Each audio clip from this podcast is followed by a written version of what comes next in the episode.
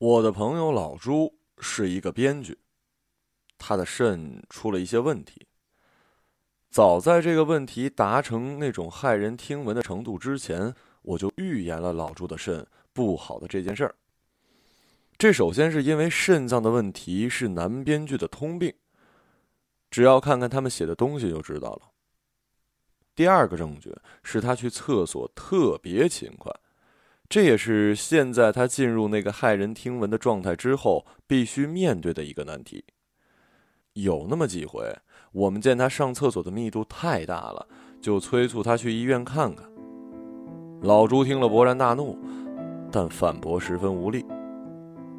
有一天晚上，一阵剧痛袭击了他的右腰眼，他昏倒了。我开车送老朱去了医院。那时候只要一辆日产逍遥客就能装得下他，后来就不成了。老朱醒来以后，得知自己被人扒光了，检查了个遍，哈哈哈哈的哭了起来。这种哭法，无论是林黛玉还是刘备都超越不了。检查结果是一个小小的肾结石，大夫说多喝水，下个月再来复查，此乃标准答案。没想到，复查成了个大麻烦。去复查的路上，老朱说：“最近我重了很多，却没有胖。现在想想啊，真是一句谶语，具有诗意。因此，没有昏倒，也就没有走急诊的程序。由于太久没有看病，我们都对看病之复杂没有心理的准备。我们先是排队挂了号。”因为所有的自动挂号机都坏了，然后分诊台的姑娘好像很生气的对我们说：“一边等着去。”老朱小声的问我：“咱们还没说话呢，他生什么气啊？”我只好解释：“因为你长得太难看了。”这只是噩梦的开始，因为这姑娘是当天遇到脾气最好的人。等候时，我们发现一块屏幕，上面有几百个人名在滚动，看起来比飞机场的候机屏幕繁忙的多了。老朱说：“你看，当我们的剧本缺少合适的人名时，就应该来医院呢。这上面人名多接地气啊！”现在想来，这又是一句谶语，因为编剧是最讨厌接地气仨字儿的。一般的编剧只要听见有人要求他接地气，马上就要咬人。这仨字儿从老朱嘴里说出来，恰恰预言了他后来被迫永久性接地气的结局。不知道过了多久，大夫出了诊室，愤怒地喊了老朱的名字。老朱进门时趴着门框问我：“老张，怎么是女大夫？”能换一个吗？我又不是你妈，她也不是你妈，怕什么？快滚进去！老朱进去之后，门砰的关上。我一瞬间想起了某年体检时经历的猝不及防的肛门指检。我后悔没对老朱好一点。由于没能换大夫，老朱整个下午闷闷不乐。显然他不太喜欢老太太给他做肛门指检。我又安慰他：“哎呀，医生眼里只有病人，没有男女。”他摇头：“我当然知道了，可是这个老太太不是我喜欢的那种老太太。”我说：“你喜欢哪种老太太呀？”老朱终于抬起头，他看着医院走廊上的灯箱，上面写着。静，静，静。最后这个字儿，我不知道是写给谁的。然后老朱说：“我心里一直有一慈祥的老太太。我小时候啊，每次生病，就会想到这个老太太在我身边照顾我。”我说：“那不是你奶奶，就是你姥姥。”不可能。奶奶和姥姥，我全都没见过。他望着灯箱，给我描述那个老太太：头发花白，厚厚的眼镜，粗糙的手指，蓝底碎花的套袖，声音敦厚温柔，说话慢条斯理，但自有一股威严。看人时呢，他总是从眼睛上面看过去，令人浑身一震，不由自主的冲他走过去。他身上有一股。炒糖色味儿，我听完大喝：“这不是姥姥，难道还是姥爷呀？”说实话，我很难想象一个没有见过奶奶和姥姥的人能设计出这么一形象。但是老朱是一出色的编剧，呃，这也难说。老朱说这次看病会导致他不举一整年，我没搭茬。因为我正琢磨，为什么一个肾结石患者要脱了裤子做肛门检查？肾结石不是一种非常简单的小毛病吗？只要照个 B 超就好了。下午我们确实照了 B 超，说起来这又是另一个噩梦。老朱照完出来，恨恨道：“应该立法禁止医生一次喷超过十毫升以上的香水。”据他描述，B 超大夫的嘴非常之碎，一边用涂了润滑油的圆头塑料棒猥琐的顶着他腰窝，一边在氤氲的香水雾气中说：“哎呀，不太好啊！哎呀，这边也不太好啊！哎呀呀呀呀呀，不太好啦！裤子再往下一点。”折腾了三四个小时，我们终于被叫去拿结果。每个人进去拿结果都不超过十秒钟，唯独老朱进去以后，大夫先嘬牙花子。哎呀，不太好！哎呀，不太好啊！哎，你等一下啊！医生这样说着，把老朱赶了出来，让他等了一会儿。接着。大夫探出脑袋，喊了几个人的名字，一大堆医生和护士就呼啸而至，冲进了诊室。他们也不关门，只管叽叽喳喳围着老朱的片子和化验单讨论个不休。终于，医生们神情严肃的散了出去。生气的那个医生说：“朱某某，你六点再来拿结果吧。”老朱说他饿了，我们出去吃饭。一开始，我们走进了沙蟹小吃。老朱进店以后，环顾了四周，叹了口气，出来了。我跟出来问：“不想吃这个呀？”走，我带你吃好的。我们有一个多小时，于是我开车，老朱指路，去吃了一家贵的离谱的西餐厅。看大夫的样子，结果很不妙，我得吃点好的。我想了半天，也想不通肾结石能有什么不妙。六点多，我们去拿结果。那生气的医生笔走龙蛇，刷刷点点，写了一张单子，甩给老朱说：“拿药去吧。”老朱看了半晌，看不懂，便问道：“大夫，我这肾还好吧？”生气的医生嘬了嘬牙花子，皱着眉头：“你是听不懂人话吗？有事儿我能给你开点药就打发了，让你拿药就是没事儿。”我拉开老朱，挽着袖子嘟囔着：“嘿，我这暴脾气。”老朱拉着我走了，说：“大夫脾气都不好，人家一天要看好多个病人呢。”我更生气了，这叫什么逻辑啊？你要看好多个病人，又不是我们造成的。老朱也急了，跺着脚：“你这叫医闹，怎么不是我们造成的？那是我造成的。我要不病，人家不就少一病人吗？我一下子就被扣个医闹的大帽子。哎呀，有点头晕，只能跟着去拿药了。药房的窗户上贴着一张纸，写着‘态度友善，畅付畅收’。”老朱侧耳倾听，对我说：“哎，真的在唱哎，好像是林宥嘉的《说谎》。”我对唱付唱收有了新理解。老朱没医保，一拿药三千多，我有点吃惊啊。拿到药一看，只有寥寥数盒，看上去并不值钱，只是名字很长而已。药是两盒一对儿，从药房的窗户里飞出来的，功力深厚，飞得又直又远，以至于一盒掉在了地上，直到被老朱踩了个粉粉碎才发现。我探头问。大夫，有袋子吗？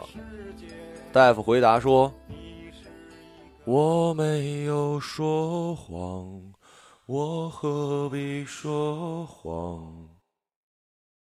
有一天，老朱打电话要我来接他去看病，并补充道：“带一个人来，就一个，多了不行，少了也不行。”去了以后，我才明白这是为什么。老朱开门时，我们吓了一跳。他穿了一件斗篷，字面意义上是斗篷，这东西看起来像是从哪个片场偷的，古意盎然呢。基本上可以用来演薛宝琴。他的后腰鼓鼓囊囊的，现在一说，当然很容易猜到里面是什么了。但当时我们都太缺乏想象力了。老朱很沉，自己走路十分的吃力。还好我带了一兄弟，是一壮汉，肩膀有我两个宽。俩人把他架下楼，往后座上一放，发现他只能扭向一边看着窗户，把斗篷里的大包对着另一扇窗户。我兄弟说：“呃，他好像条狗啊。”于是我理解了为什么他只让带一个人。多了坐不下，老朱决意不去上次那家医院了。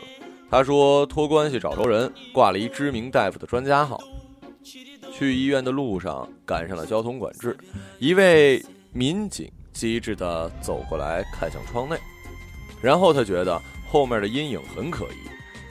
我摇开窗户，他问我后面是什么，我说是狗。他问我有证吗？我说有，没带。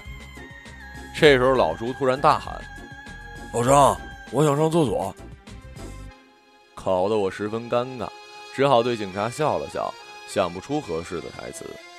民警也笑了，嘱咐我说：“公共场所尿完了要收拾。”交通管制时想上厕所是一死局，基本上只有矿泉水瓶可以解这个局。由于老朱在我车上使用了矿泉水瓶，导致我现在都不太喜欢这辆车。此外，我现在还特别讨厌喝矿泉水。在老朱第二次申请使用一个矿泉水瓶时，管制结束了，我们超速开到了医院。一下车就被一群号贩子给拦住，他们显然没有见过体型如此奇怪的病人，争相的兜售专家号。我们快步的甩开号贩子，来到电梯前，没想到一个执着的号贩子追了过来。怪他倒霉！当天我叫来那兄弟是一练散打的东北汉子，该汉子怒道：“滚蛋！”没想到号贩子意志很坚定，脸上挂着一副明显要挨揍的表情。你还想不想看病了？我刚打算跪下，那东北汉子一拳就把号贩子干倒了。这是我见过最简约的打架，从吹牛逼被打晕。之间的距离实在是太短了。老周对我说：“他自己能照顾好自己，让我放心的去吧。”我就跟着东北汉子、号贩子、民警走了。等处理完他们的事儿，回到医院，老朱正沮丧的扭身坐在长椅上。我们问他：“专家怎么说的？”让我多喝水。结石呢？没拍片子呀？肉眼已经可见，就不用拍了。我撩起斗篷一看，嘿，确实肉眼可见，那真是一种视觉奇观呢。第三次带老朱去看病，不是因为结石，而是他在家散步，一转身，身后的结石把茶几抡碎了，玻璃碴子扎了一脚。电话里，老朱特意嘱咐我不要带那个东北汉子了。这是因为老朱搬到了一个有电梯的地方住，一上电梯，超重警报就响了，我只好跟他分两波下楼。这次老朱选择了一家非常昂贵的私人中医所，名义上它不叫诊所，叫会所。老朱说，即使去公家的医院，没有医保，价钱也差不多，看一次三四千，回来就让我多喝水，不去了。结果这个选择虽然睿智，却没有实现，因为我们一到就把人家的电梯从一楼压到了地下室，我的脊椎差点断了，老朱的结石砸进了地板，经过消防官兵的日夜奋战，总算给弄出来了。回家以后，老朱说他这回肯定能上新闻，果然上了。第二天上网一搜。长有巨大结石的中年男子把电梯砸坏的新闻夹杂在了某男星吸毒和某女星出轨之间。照片里，老朱嵌在地板上，脚上包着带血的毛巾，一旁站着消防官兵，神情尴尬。这给人一种老朱成了明星的错觉。其实并没有。很快我们就发现，网上有很多长着比他的结石更大的肿瘤。这些人都没能获得老朱想象中那种国外科学机构的关注，更别提是一块大石头了。年底我交了所有项目，无事一身轻，便带着东北汉子跑去看老朱。这东北汉子，我以后再也不敢带出门了，每次带他都要打人。那次一去，就把上门给老朱看病的医生给打了。因为那医生多收了很多钱，给老朱开了一药方子，这方子的价格便是诊费的十倍。好在老朱彼时虽然能趴着，但依然可以打字，所以赚的钱还是很多的。我们进门时，老朱正要付钱，东北汉子抢过药方一看，上面有人参、鹿茸、虎骨，然后他就把大夫打了。我到现在也不知道这三味药材怎么惹他了。我跟老朱问他，他只说：“根本就他妈的不对症。”但是中医这种事儿，谁说得清啊？有的人只要相信，只要相信，比如老朱，那么就是牛粪解毒丸也可以吃下去的。轰走大夫之后。我们叫老朱不要乱投医了。老朱泪如雨下。老张，你说我怎么办呢？我也想他妈……话音未落，一个重心不稳，整个人向后滚了过去，肚皮朝天，结石滚在地板上，摇摇摆摆的前后碾了半天，最后稳定在肚脐眼对着吸顶灯的姿势。我也想他妈的出去呼吸新鲜空气呀！他一边补充，一边把灯罩拧下来，用睡衣的袖子擦了擦灯管。我们只好仰头安慰他说：“外面空气很不好，出门都得戴口罩。”正说着，有人敲门，门一打开，楼下邻居拎着一根棍子站在门口，喝问。玩什么呢？楼都快你妈塌了！我带来的东北汉子迅速闪身堵住门，反问：“谁妈？我妈？我妈？”让他好好的去结果这件事儿还是被物业知道了。物业说，虽然没有精确数据，但是目测和听音可以判断。这位业主的体重已经不适合在楼上居住了，建议他搬走，否则就要报警。老朱悲从中来，大哭道：“我朱某人纵横江湖十余年，好歹也算是编剧行业的一杆大旗。自打进了医院，尊严尽毁，任人宰割。老张啊，你千万别生病，生了病没尊严呐！”我去了。说完，就扣上安全带，被吊车从拆掉框架的窗户吊出去了。吊车是我找的，我有个姑父是开吊车的，麾下还有铲车、罐车和卡车。我又借了一辆卡车送老朱去了新的住处。老朱说他有一亲戚在北部山区里隐居，那里地处偏远，院落广阔，足以容身，叫我开车送去。我相信了这个谎言，路上还问他有网吗？能送快递吗？可见我是一个现实主义的艺术工作者。这是一个星期六，天气十分晴朗。阳光好的让你恨不得洗点什么东西挂起来晾，才不算辜负了。风是春天里的暖风，云是那种长长的美梦里才有的棉花一样的白云。我开着车，老朱坐在后面的车斗里，我们发微信聊天。我沿着国道往北开，两边超过的车里不时传来孩子的欢呼声。长颈鹿，放屁是大象，也有说是河马的，最夸张的一个说是马来貘。我把老张弄上车的时候，他是仰着的，我给他了一张毡子。那时候他已经长高到快要擦立交桥底儿了。我一路上开得十分缓慢，像是一种漫长的告别。车开在路上，遇到了复杂的情况，在一个犹如村上春树形容的不吉利的拐弯处，一辆比我们这辆车还大的卡车从对面拐了过来。我是第一次开卡车，更别提开卡车在山道上会车了。对面的卡车不住的按喇叭，我烦躁起来，干脆跳下车，走过去问司机怎么办。司机讲了半天的驾驶原理，我也听不懂。好在司机也算是爽快人，他决定先把我的车开到合理的位置，他再开过去。我感激地握住他的手，他也顺势托起我的手看了看。哼，大姑娘一样，还出这么多汗，这心理素质还开货车呢。说着，他走到我的车边，抬头看了一眼，就看到高高在上的老朱。老朱对他笑着挥了挥手，他回以同样的理解。您嘛，看着还像个老司机。怎么呢？老朱问。坐这么高还不拉绳的，得在车上滚了十几年了。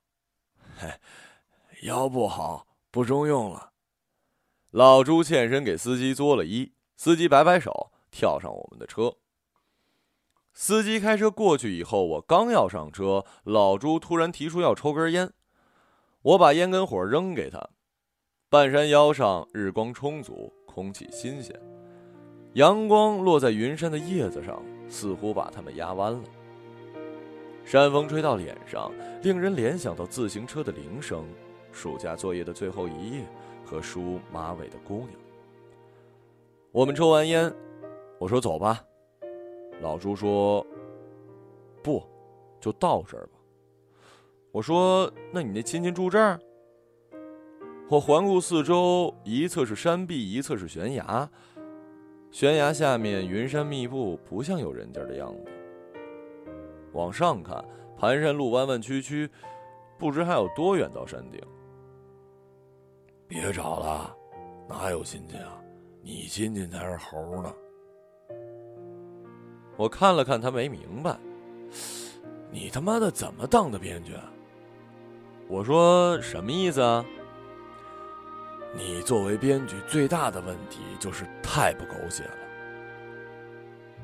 然后他补充道：“一会儿我喊隐蔽，你就隐蔽。”我想起我们一起去拓展训练的日子，那是一个愚蠢透顶的农庄，里面还有一动物园，只有一种动物，就是鹅。鹅十分凶猛啊，成群结队，招摇过市。我们都得躲着他们。后来我们去打真人 CS，老朱跟我一队，他用亲身行动给我解释了什么叫中二病。一会儿我喊隐蔽，你就隐蔽。他说。不久，他果然大喊一声：“隐蔽！”我们双方正在激战，谁也没当回事儿。没想到他从树桩子后面站起来，不分敌我，一阵突突。把我们都打死了。我死了以后破口大骂：“你瞎呀！”他也生气的反驳：“谁让你不隐蔽的？隐蔽就是。”还没说完，鹅突然来了，他扔了枪，大叫着跑了。想到这儿，忽然听到老朱喊道：“隐蔽！”我连忙一低头，只听到车上吱呀作响，好像有一百对情侣同时在卡车里表演行为艺术。一阵隆隆声，接着一声巨响。老朱越过我的脑袋，掉在我的面前。如今回想起来，那一下子，他肚皮朝右，结石朝左，真是万幸，至少没让我当场就吓死。我晕血，然后云山像是波浪一般的往两边倒去，一条曲曲弯弯的大道尽头，石流奔腾，土雨翻飞，巨大的噪音回响在山谷。老朱绝尘而去。讲到这里，故事其实就完了，因为后面的故事跟主题没关系。有关主题，我必须讲一件无关的事儿。有一回，我的一篇小说被选入了中学语文考试卷。考完之后，有的学生发微博问我：“你这篇小说的中心思想到底是什么呀？”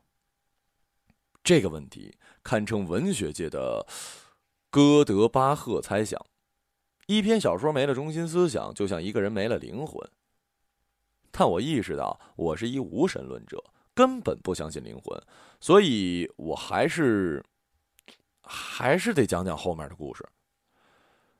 我带着老朱跳崖的那座山，正好位于两个县的中央分界线上，因为没什么值钱的资源，两个县都不愿意去管。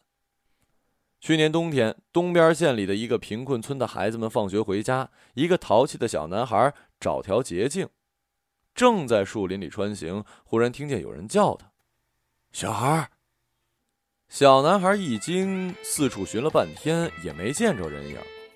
忽然，那个声音又响了起来：“嘿，小孩，过来！”小男孩顺着眼睛一看，只见半山腰的平地上，在石壁以下一个石穴里卡着一人，只露着一个脑袋、一条胳膊，活动不得。小男孩看了半晌，乐得不行，笑道：“哼，你等着。”我给你摘果子吃啊！于是他真的去摘了两个果子，俩人在洞口聊着天吃了起来。小男孩吃完，把果核一扔，蹦蹦跳跳走了。洞里的人呢，又寂寞的叹了口气。这当，又一个慈爱的声音在高处叫起：“孽障！”洞里的人抬头一看，只见一大一小两位女性走下山，拿着野餐垫。方便餐盒和暖壶。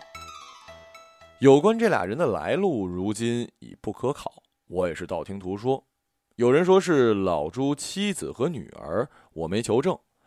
很长一段时间，我一直没有去找他，因为我怕热闹，尤其是节假日，那里更是变得热闹非凡。有的女孩千里迢迢去找老朱签名留念。据说还有老年人在他面前焚香祷告、求子的、求福的，也有心里有愧前来忏悔的，还有人拔去了他的头发烧成灰，说能治病。我看呐，就差夜黑风高直接把他脑袋砍下来带走了。再后来发生了一件趣事儿，说的是这地方因为有了老朱成了旅游资源，有人圈了一个景区出来卖门票。老朱那座山上还被挂了一牌子，写着“断魂山”，下面附有一段感人的小故事。久而久之，两县的人因为争夺售票权打了起来，各种手段争奇斗艳，把老朱搅得不得安宁。更有甚者，有人传说那块山石是一种珍奇的材质，名曰野猪林。做成珠子戴手上，越盘越亮。尖切，饲料保健，益寿延年。于是有人拉着队伍来开采老朱，幸好县里人把他们轰走了。轰走以后，县里的同志又问老朱：“我们采两块回去研究行吗？”老朱说：“不行。”县里同志急眼了，说：“你这是国家资源，懂吗？一草一木，一花一石，山峰湖泊，草原滩涂，都归国家所有，知道不知道？连太阳能和风能都是国家资源。”老朱一听，觉得有道理啊，就让他们开采了。结果凿了一锤子。老朱一下子就昏过去了。等醒来时，结石并没有少太多，因为本身已经太大了，足有一家利兹卡尔顿那么大，而它的硬度又出奇的高，被踩下去的部分是九牛一毛。两个县的同志都没办法，只好去找专家。专家给老朱吃钙片，改善他的饮食结构，多吃肉，少吃菜，菜只给吃菠菜。此外，还要他减少饮水量，说强身健体。哼，依我看呢，只是让结石长得更快一点。突然有一天，老朱没了。据当地人说，起先有人向旅游局举报，说这里有一个非法收费的景区，应该给予取缔。上面来了人，结果到了地面上一看，所有围栏。标语、名牌收费处和一应基础设施、违章建筑，一夜之间拆除殆尽。